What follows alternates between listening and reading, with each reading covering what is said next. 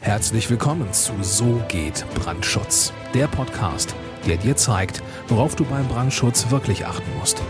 Denn es reicht, dass du Feuer und Flamme für dein Projekt bist. Und hier ist der Mann, der dich vor teuren Schäden bewahren kann, Joachim Müller. Herzlich willkommen zum Podcast So geht Brandschutz. Ich bin Joachim Müller und in dieser Folge geht es um den Inhalt eines Brandschutznachweises oder Brandschutzkonzepts, wenn dir der Begriff lieber ist.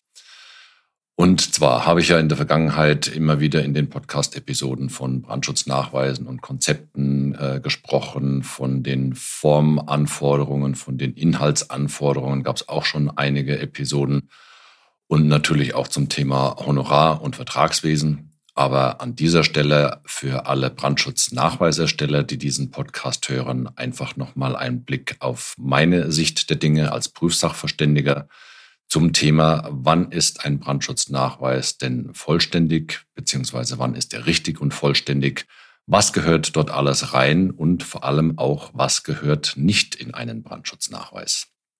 Ich sage das ganz bewusst aus der Sicht des Prüfsachverständigen, weil damit wird die Sache eigentlich wesentlich einfacher weil ich als Prüfsachverständiger bin ja dazu angehalten, den baurechtlichen Teil des Brandschutznachweises auf Vollständigkeit und auf Richtigkeit zu prüfen und mehr auch nicht. Das heißt, alle anderen Dinge, die in dem Brandschutznachweis drinstehen, zählen nicht zu meinem Prüfumfang mit dazu, auch wenn sie da drin stehen sollten. Ja, was muss denn jetzt alles drinstehen?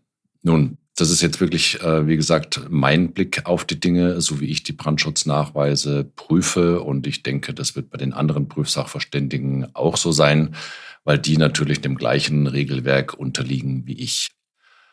Ich hangel mich dabei so ein bisschen an der Grundstruktur von meinen eigenen Brandschutznachweisen entlang, weil das für mich quasi Best Practice ist, also die Sammlung der Erfahrungen, wie es eigentlich am besten funktioniert. Ich habe jetzt hier parallel das Inhaltsverzeichnis von einem Brandschutznachweis von mir geöffnet und gehe das Ganze jetzt einfach mal stichpunktartig durch. Ich denke, damit sind die wesentlichen Inhalte eines vollständigen Brandschutznachweises dann auf jeden Fall mal grob umrissen. Also Punkt Nummer eins, das sind die Grundlagen. Das heißt, im Brandschutznachweis in dem jeweiligen Kapitel sollten natürlich die äh, in, im Rahmen der Vorbemerkungen sollte mal grob beschrieben sein, um was es sich bei dem Bauvorhaben und der Maßnahme denn tatsächlich handelt. Zu den Grundlagen des Nachweises zählen natürlich auch sämtliche Planungsgrundlagen. Das heißt, die Planunterlagen des Entwurfsverfassers, eventuell noch äh, irgendwelche Bestandsunterlagen, die mit herangezogen werden sollen und alles, was man eben als Unterlage für das Erstellen eines Brandschutznachweises bekommen hat. Dann müssen natürlich die ganzen rechtlichen Grundlagen, die man dem Nachweis zugrunde gelegt hat, angegeben sein. Ähm, also die Rechtsvorschriften und die ergeben sich unter anderem natürlich aus der Einstufung des Gebäudes in die jeweilige Gebäudeklasse und um die Tatsache, ob es sich um einen Sonderbau handelt oder nicht. Eine kurze Zusammenfassung des Gesamtbrandschutzkonzeptes sollte meiner Meinung nach im Nachweis auch enthalten sein. Das ist bei mir normalerweise auf einer Seite wirklich mal alle harten Fakten zusammengezählt, äh, zusammengetragen, sozusagen, um einen Schnellüberblick zu bekommen über das, was einen dann später im tatsächlichen Brandschutznachweis inhaltlich erwartet. Ich finde das deswegen ganz gut, weil das einem einen Schnellüberblick erlaubt und vor allem natürlich auch der Prüfinstanz, sprich dem Prüfsachverständigen für Brandschutz oder wenn der Brandschutznachweis durch, durch die untere Bauaufsicht geprüft wird, dann bekommen die über diesen kurzen Überblick dann natürlich auch einen, äh, ja, ein, ein Gespür dafür, um was es sich hier bei diesem Bauvorhaben denn tatsächlich handelt, welche baulichen, welche technischen, welche betrieblichen Maßnahmen und auch welche Maßnahmen für den abwehrenden Brandschutz für dieses Gebäude denn zutreffend sind. Ja, und dann sind wir schon im Kapitel drei und da geht's dann quasi so richtig ums, ums Eingemachte, weil da sind dann alle Angaben zum Bauwerk enthalten. Ich finde dieses Kapitel deswegen so wichtig, weil das ist hauptsächlich das Kapitel, in dem sich dann zum späteren Zeitpunkt dann der, der Architekt tummeln werden und auch der Tragwerksplaner, wenn es dann nämlich darum geht, die Anforderungen an die tragenden und aussteifenden Bauteile zu erkennen, die Anforderungen an die Außenwände, ob Brandwände vorhanden sind bzw. errichtet werden, ähm, dann natürlich alle Anforderungen an Decken und Dächer und die Anforderungen an die Rettungswege. Das klingt jetzt alles sehr, sehr kurz und ist natürlich hier im Rahmen von dieser Podcast-Episode als kurze Zusammenfassung auch sehr schnell übersprungen. Aber dieses Kapitel hat natürlich in meinen Brandschutznachweisen zumindest einen sehr großen, wenn nicht sogar den größten Umfang schlechthin, weil da genau genommen alle baulichen Maßnahmen des Gebäudes beschrieben werden, die umgesetzt werden müssen, damit das Gebäude dann den baurechtlichen Brandschutzanforderungen auch tatsächlich entspricht. Gemischt wird dieses Kapitel auf keinen Fall mit den sicherheitstechnischen Anlagen und Einrichtungen. Das ist nämlich ein eigenes Kapitel in meinen Brandschutznachweisen und ich kann jedem Brandschutznachweisersteller empfehlen, das genauso zu handhaben. Weil dieses Kapitel schauen sich dann nämlich die TGA-Fachplaner hauptsächlich an.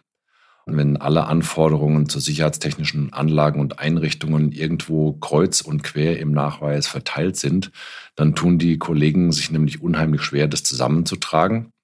Und wenn das dann sehr viele Seiten im Brandschutznachweis sind, dieser bauliche Teil, und dann sind da vielleicht noch sicherheitstechnische Anlagen irgendwo drin versteckt, zu hundertprozentig wird irgendwas übersehen oder nicht erkannt. Deswegen sicherheitstechnische Anlagen und Einrichtungen ist ein eigenes Kapitel in meinen Brandschutznachweisen. Und da sind dann alle Angaben dazu drin, die zum Beispiel Brandmeldeanlagen betreffen, die das, äh, die Anforderungen an die äh, Feuerlöschanlagen betreffen, falls denn sowas erforderlich ist.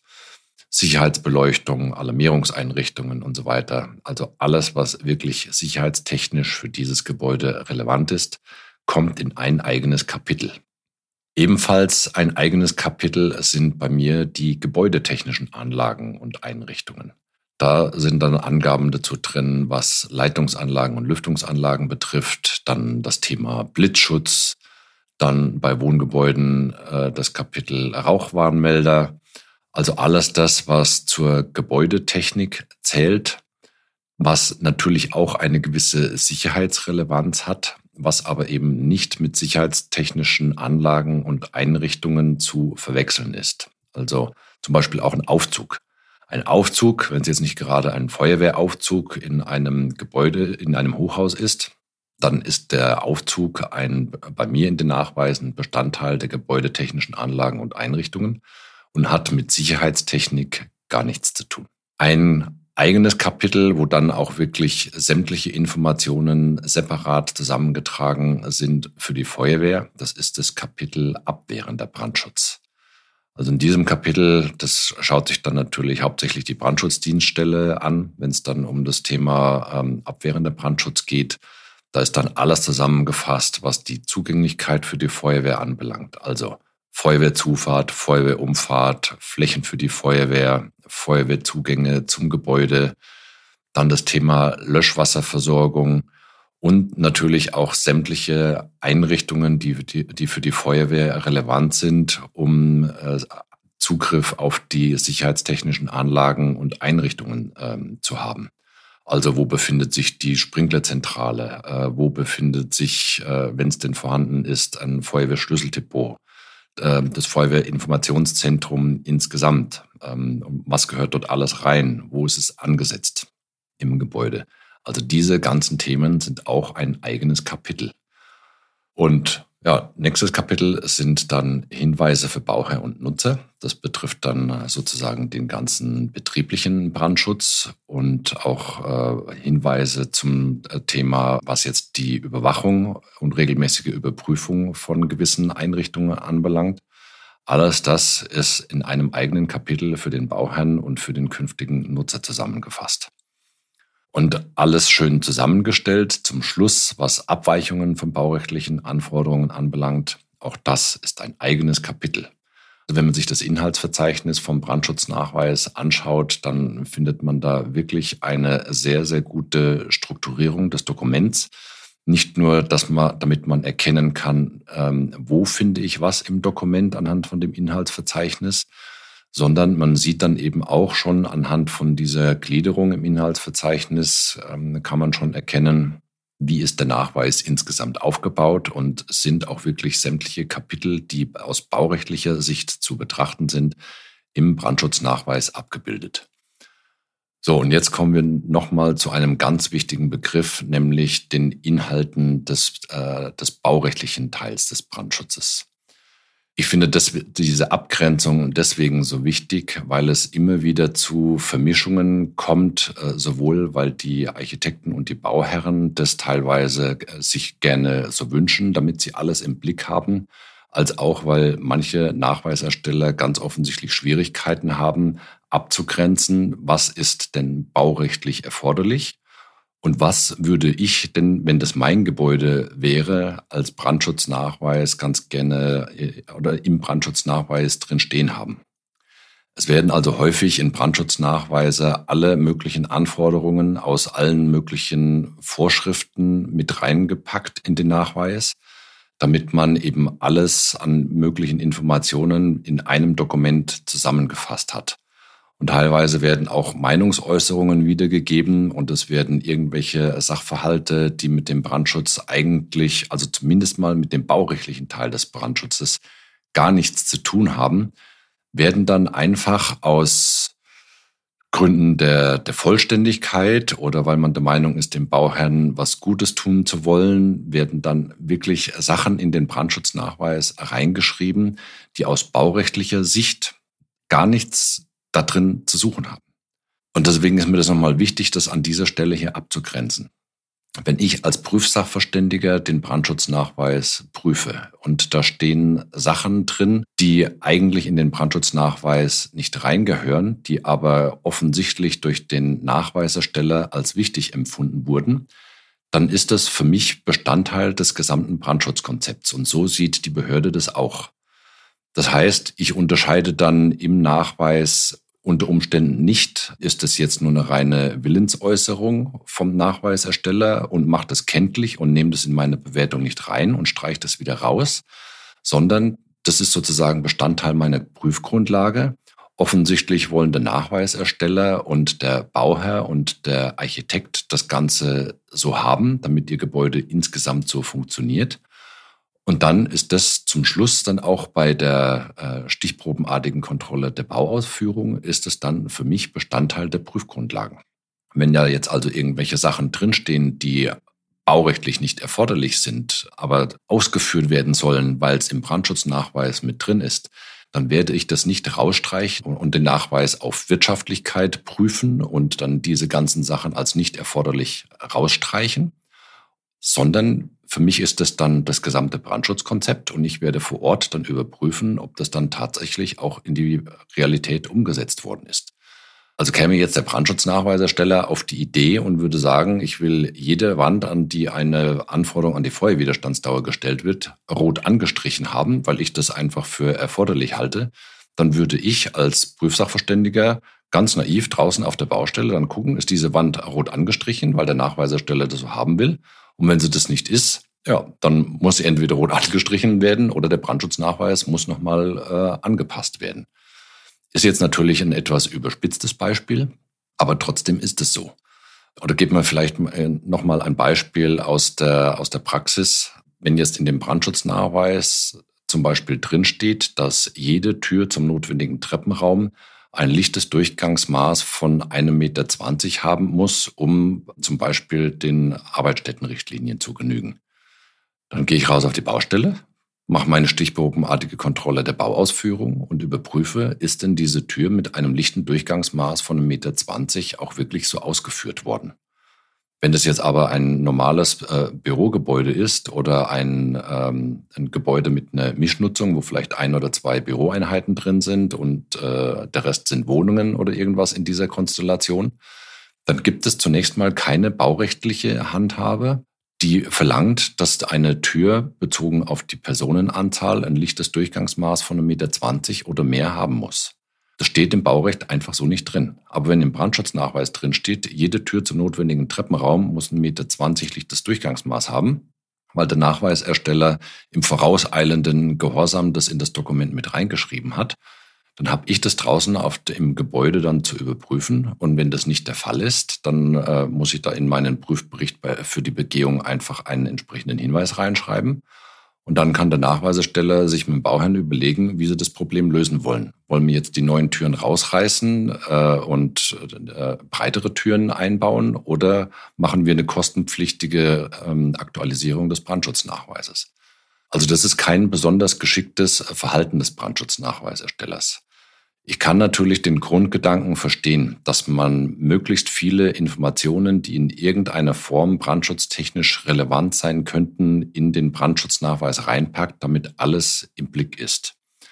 Aber das ist aus baurechtlicher Sicht, was den baurechtlichen Teil des Brandschutznachweises anbelangt, wirklich nicht klug. Aus meiner Sicht gibt es nur eine Vorgehensweise und das muss man den Bauherren und den Auftraggebern immer wieder neu erklären und man muss es auch vertraglich entsprechend behandeln. Man muss sagen, wir vereinbaren, dass im Brandschutznachweis die baurechtlichen Anforderungen drinstehen, die das Gebäude erfüllen muss, um dem Baurecht zu entsprechen. Das sind also die Mindestanforderungen. Und alles, was an Zusatzanforderungen kommt, erhöhter Sachschutz, weil der Sachversicherer irgendwelche weiteren Anforderungen hat. Themen der Arbeitssicherheit, äh, irgendwelche Sachen, keine Ahnung, was elektrische Anlagen anbelangt, falls die in einem Bestandsgebäude marode sein sollten und irgendwie erneuert werden müssten. Solche Angaben haben in dem Brandschutznachweisdokument nichts zu suchen und müssen dem Bauherrn und dem Architekten in einem separaten Dokument zur Verfügung gestellt werden, wenn man das Ganze denn für wichtig hält. Zum einen, um sich haftungsmäßig abzugrenzen und zum anderen natürlich, um dem Bauherrn, wenn es denn beauftragt ist, einen zusätzlichen Mehrwert zu geben, den er dann allerdings parallel verfolgen muss. Also er muss zwei Dokumente sozusagen bei der Realisierung des Brandschutzkonzeptes beachten. Das eine ist das Dokument Nummer eins, also der baurechtliche Teil des Brandschutznachweises. Das ist der Teil, der durch den Prüfsachverständigen geprüft wird und bescheinigt wird oder eben durch die untere Bauaufsicht. Und der Teil Nummer zwei, also sozusagen die Kür in Anführungszeichen, das sind dann diese ganzen Zusatzinformationen, die parallel noch weiterverfolgt werden müssen, äh, die dann aber nicht mehr zum baurechtlichen Prüfprogramm dazugehören. Und diese Abgrenzung von diesen zwei Dokumenten, die ist meiner Auffassung nach extrem wichtig, damit eben solche Missverständnisse dann äh, nicht entstehen können, dass im Brandschutznachweis, der geprüft wird, dann irgendwelche Sachen drinstehen, die im Baurecht eben nicht verankert sind, wo es keine baurechtliche Grundlage gibt, die dann aber aus Versehen sozusagen in das Prüfprogramm vom Prüfsachverständigen mit reinfallen oder bei der Behörde und dann auf einmal zur Auflage werden, die umgesetzt sein muss, bevor das Gebäude in Betrieb gehen kann. Stell dir vor, du schreibst in deinen Brandschutznachweis rein, dass die gesamte Gebäudeelektrik erneuert werden muss, weil keine Ahnung, irgendwelche zusätzlichen Einrichtungen im Gebäude ähm, sonst zu einem Ausfall der Elektrik führen. Und du schreibst das Ganze in den Brandschutznachweis mit rein. Dann wird natürlich vorausgesetzt, dass bevor das Gebäude in Betrieb geht, die komplette elektrische Einrichtung des Gebäudes auch wirklich erneuert worden ist. Vielleicht hätte es aber auch ein geringerer Umfang getan. Aber im Brandschutznachweis steht drin, die komplette Elektrik des Gebäudes muss erneuert werden, damit sie dem aktuellen Stand äh, der elektrotechnischen Vorschriften entspricht, damit das Gebäude, was weiß ich, eine Photovoltaikanlage oder sonst irgendwas kriegen kann. Also ich bin kein Elektrofachplaner, ich kenne da die Zusammenhänge so nicht im Detail. Aber ich glaube, du hast verstanden, was ich damit meine. Schreib in die Brandschutznachweise nur das rein, was baurechtlich relevant ist und grenze dich von diesen ganzen anderen Sachverhalten äh, durch ein weiteres Dokument ab, das du dann dem Auftraggeber zur Verfügung stellst als Nachweisersteller. Und ja, Selbstverständlich auch aus meiner Sicht solche Kürprogramme, die sind meiner Auffassung nach nicht genehmigungspflichtig, sondern honorarpflichtig. Und da musst du entsprechend dich dafür beauftragen lassen, weil du übernimmst für solche Aussagen dann natürlich auch die Haftung. So, zum Schluss tatsächlich jetzt nochmal kurz zusammengefasst, ähm, was ich in dieser Episode mitteilen wollte. Also zum einen natürlich grenze den Inhalt des Brandschutznachweises auf den baurechtlichen Teil ab. Das war der Punkt Nummer eins. Punkt Nummer zwei, Zusatzprogramme, äh, also Kürprogramme sozusagen für den Brandschutznachweis müssen, wenn sie denn beauftragt und honoriert werden, in einem eigenen Dokument dargestellt werden, das dann die, der Bauherr und äh, die Fachplaner und der Architekt dann separat zusätzlich noch zum baurechtlichen Teil mit betrachten müssen. Ja, und zum Inhalt und Struktur des Brandschutznachweises mein Tipp an der Stelle, auch da eine saubere Strukturierung im Dokument zu haben mit, eine, mit, den, mit den Vorbemerkungen und den Plangrundlagen, mit, einem, mit einer Kurzfassung des Brandschutzkonzeptes, sozusagen Brandschutz auf eine DIN A4-Seite und dann die Untergliederung in Angaben zum Bauwerk, dann Angaben sicherheitstechnische Anlagen und Einrichtungen, gebäudetechnische Anlagen und Einrichtungen ein eigenes Kapitel für den abwehrenden Brandschutz, dann ein Kapitel für den betrieblichen Brandschutz und dann natürlich auch die Zusammenstellung der Abweichungen in einem einzigen Kapitel, damit sich die Prüfinstanz, also der Prüfsachverständige oder die untere Bauaufsicht, die Abweichungen nicht irgendwo mühsam aus dem Text zusammenglauben müssen, sondern damit sie alles auf einen Blick erkennen und sofort anhand vom Inhaltsverzeichnis des Dokuments erkennen, was denn insgesamt bei dem Gebäude sozusagen gespielt wird. So, das war's von meiner Stelle aus. Ich wünsche dir weiterhin viel Erfolg beim Erstellen von Brandschutznachweisen und wenn du einen Prüfsachverständigen brauchst, der deine Brandschutznachweise prüft, zumindest mal hier in Bayern vorerst, dann weißt du ja an, wen du dich vertrauensvoll wenden kannst. Herzliche Grüße, dein Joachim Müller. Vielen Dank, dass du auch dieses Mal mit dabei warst. Wenn dir gefallen hat, was du gehört hast, dann war das nur die Kostprobe. Wenn du wissen willst, ob und wie wir den Brandschutz für dein Gebäude optimieren können, dann besuche jetzt www.tub-brandschutz.com und trag dich ein für ein kostenloses Erstgespräch. Diesem 45-minütigen kostenlosen Beratungsgespräch wird eine Strategie für dich erstellt. Und zwar egal, ob du uns für die Planung des Brandschutzes für dein Gebäude brauchst oder ob du mich als Prüfsachverständigen für die Prüfung eines Brandschutznachweises haben willst. In unserem Gespräch lernst du die Chancen und Risiken für dein Projekt kennen und wir zeigen dir, wie du die Kontrolle über die Kosten für den Brandschutz und die Termine bekommst. Vergiss eine Sache bitte nicht. Je früher du uns in die Planung oder Prüfung des Brandschutzes für dein Gebäude einbindest, umso eher bekommst du über Folgendes die Gewissheit. Einen maßgeschneiderten Brandschutz für dein Gebäude, die Einhaltung der Termine und die Einhaltung der Kosten. Also gehe jetzt auf www.tub-brandschutz.com und trag dich ein für ein kostenloses Erstgespräch.